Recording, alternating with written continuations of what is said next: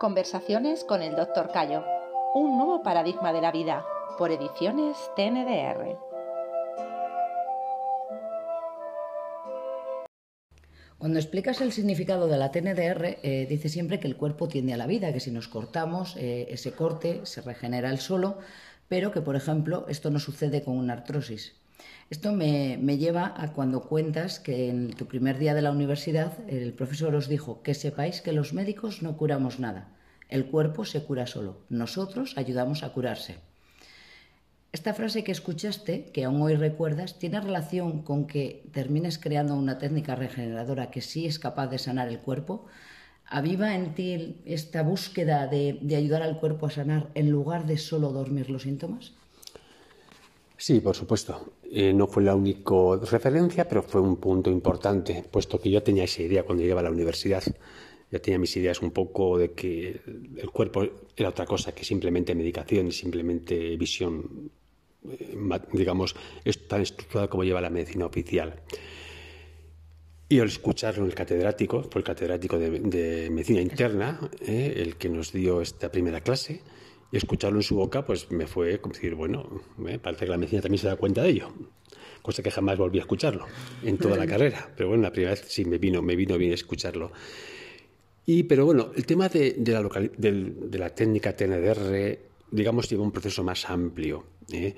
Como había dicho, eh, me, dediqué, a estudiar de todo, de medicina oficial, como ya hemos dicho, todas las técnicas alternativas, como ya he comentado, y, por supuesto, eh, como dije, también metí en técnicas con paralelas, como dije, la astrología, pero también he hecho meditación zen, he hecho sufismo, he estado con chamanes, es decir, todas las técnicas que, de las cuales he oído, he ido a conocerlas. Bien, y digamos, teóricamente yo estaba muy preparado. Y aquí es donde vino lo que llamo la crisis profunda. Con todos mis conocimientos, siempre pongo el mismo ejemplo, porque es que era muy gráfico que cada vez que me encontré con un paciente con, ese, con esa realidad, venía una persona con una artrosis de rodilla, con una rodilla inflamada, y no sabía qué hacer. Entonces, claro, dije, entonces todos mis conocimientos, ¿para qué me están sirviendo? Entonces sentí que algo, sentí una pequeña angustia existencial como médico. Digo, pues que soy un fraude, es decir, es decir soy un fraude, conozco de todo y no con una artrosis de rodilla. Entonces, ¿de qué estamos hablando? Técnicas que teóricamente curan todo. Curan el cuerpo físico, el cuerpo psíquico, el alma, el espíritu. Estudié mil técnicas que hacían curarlo todo. Pero a siempre rodilla no la curaba nadie. Así que me encontré con una sensación de decir, aquí, aquí hay algo que no puede ser. Aquí algo que no puede ser. Y fue esta, digamos, introspección hacia adentro, esta especie de, de decir, aquí hay algo que falla que me hizo replantearme todo lo que sabía, replanteármelo todo. Y digamos, en ese replanteamiento es como nace la TNR. Digamos, hice, a ver, por favor, todo a un costado, espacio blanco y empecemos de nuevo. ¿A usted qué le pasa? Que me duele la rodilla. Perfecto. ¿Dónde le duele? Y aquí es cuando entra, como ya he explicado, un detalle, y es que aprendí a ver lo que se llama, lo que la gente llama el aura, bajo el concepto de cuerpo energético, que escribí un libro, El cuerpo energético, editado por Edad, donde explico lo que yo veía. Y yo veía sobre el cuerpo unas nubes, una serie de colores, cosas, a veces tantas cosas que no las podía clasificar, pero sí, digamos, pude estandarizar de alguna forma que cuando yo miraba sobre la rodilla encontraba en uno o dos centímetros de la piel unas pequeñas sombras, a veces un poco más, tres o cuatro centímetros, unas pequeñas sombras en la piel, sobre la piel, en el aire. Esto utilizaba una serie de pantallas blancas y negras para ver fondos y demás. Y cuando yo encontraba esas pequeñas manchas, curiosamente, se veías como nubecitas difusas, curiosamente la zona de la piel donde, de donde, procedían dolía. Y aquello fue algo ya que me, me, me fue, como esto es posible? Porque duele. Y digamos, este sería el verdadero origen de la TNDR. que yo veía estas, estas sombrecitas y tocaba, entonces empecé a tocar esos tejidos y a distinguir los tejidos que dolían de los que no dolían. Es el verdadero nacimiento de la TNDR. Algo pragmático, algo indiscutible. Aquí le duele. Y comprobaba que donde yo la nube, dolía. ¿Vale? Así que empecé a tocar los tejidos. En poco tiempo ya no me hizo falta ver las nubes.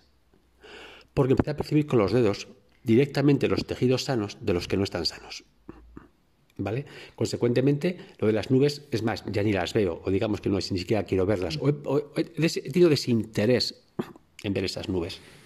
Pero sí que me empecé a observar las texturas de los tejidos y veía perfectamente, eh, empecé a, determinar texturas de tejidos y empecé incluso a comprobar cuando el paciente decía que le dolía, yo iba dibujando los tejidos y como ya hemos explicado en otro momento, creo, lo he explicado, eh, primero vimos estos nudos que llamamos bloqueos TNDR o nudos dolorosos. Su primer nombre fueron nudos dolorosos. Después evolucionó. ¿Por qué? Porque tenían, formas nodulares. Pues los primeros que encontramos fueron los gordos, los fáciles. Luego fuimos dando cuenta que luego había otros que ya eran, no eran los gordos hinchados, sino que estaban ya más resecos, Luego fuimos dando cuenta que había incluso ya los debilitamientos, pero todo fue un proceso, como todo lento, que se cuenta en un minuto, pero se pasan años en poder evolucionar. Supongo que esto, eh, una vez que ya habías encontrado el primero y que ya habías descubierto con el tacto que el tejido sano del tejido que no estaba sano era diferente, la sensibilidad de los dedos se fue potenciando cada vez más.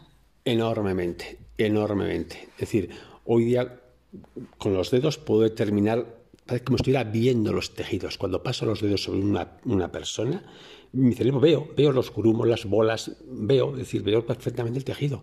Por eso lo recuerdo con tanta facilidad, lo estoy viendo con los dedos. El cerebro está viendo las estructuras, las texturas. Me imagino como hace un ciego, que toca y está viendo con los dedos. Así que sí, la, capacidad de percepción se elevó enormemente. Este sería el verdadero nacimiento de la exploración. El verdadero nacimiento de la exploración TNR. Porque evidentemente yo exploraba tejidos, los marcaba, los determinaba y, digamos, lo que me dediqué fue a recoger datos de campo, a recoger datos de campo. En un principio yo recogía datos sin entender, en un principio la primera interpretación eran que los, eran puntos inflamados de lo que había estudiado en medicina. Siempre buscaba una explicación desde los conocimientos que había tenido en la universidad. Pues una inflamación, pero claro, siempre decías, pero la inflamación, según lo que estudié en la universidad, es algo que está hinchado, duele y está caliente, esto no está caliente. Bueno, pues una inflamación crónica, sí, íbamos buscando explicaciones. Eh, pero, pero empecé a determinar tejidos con precisión milimétrica. Y esto es la, la, exploración y, la, y, empecé a tener un montón de datos.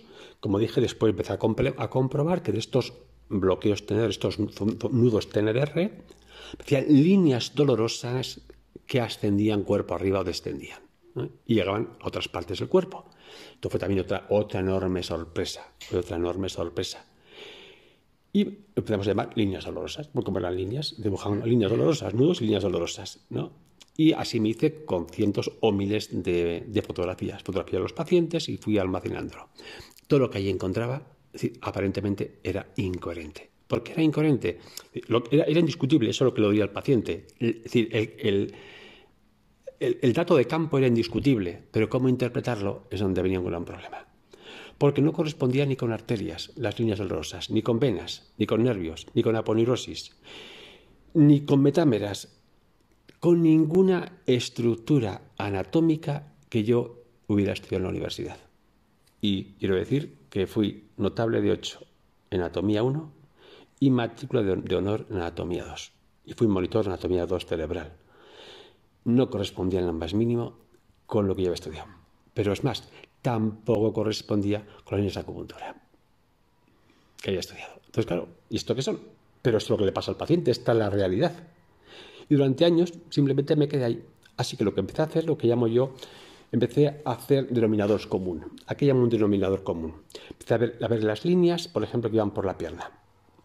Y veía que las líneas podían recorrer ciertas bandas de la pierna pero nunca vi que atravesaran ciertas, ciertas fronteras, así que hice fronteras en el cuerpo, en relación a por dónde iban las líneas.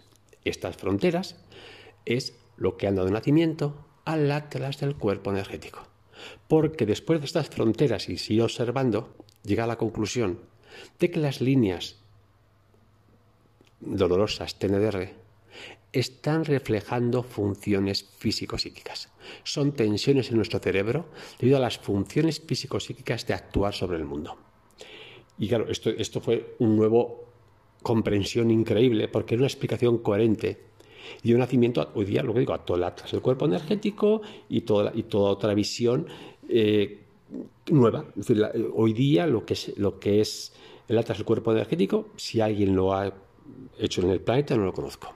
Que yo sepa, es la primera vez que se da una coherencia, porque partimos no de una teoría, sino de hechos indiscutibles observados en consulta. Después de muchos años. De muchos años, de, coger cientos, cientos, cientos, cientos, de casos y luego empezar a, observar el denominador común. ¿eh? Yo hoy día veo muchas, muchas teorías de alternativas que parten de teorías, es decir, no parten de machos. A alguien se le ocurre que esto es así porque es así y ya creen que hay un tratamiento, pero no parten realmente de, de, cosas, de cosas pragmáticas indiscutibles. Claro, son teorías que luego quieren que el paciente se adapte a sus teorías. la TNR es indiscutible.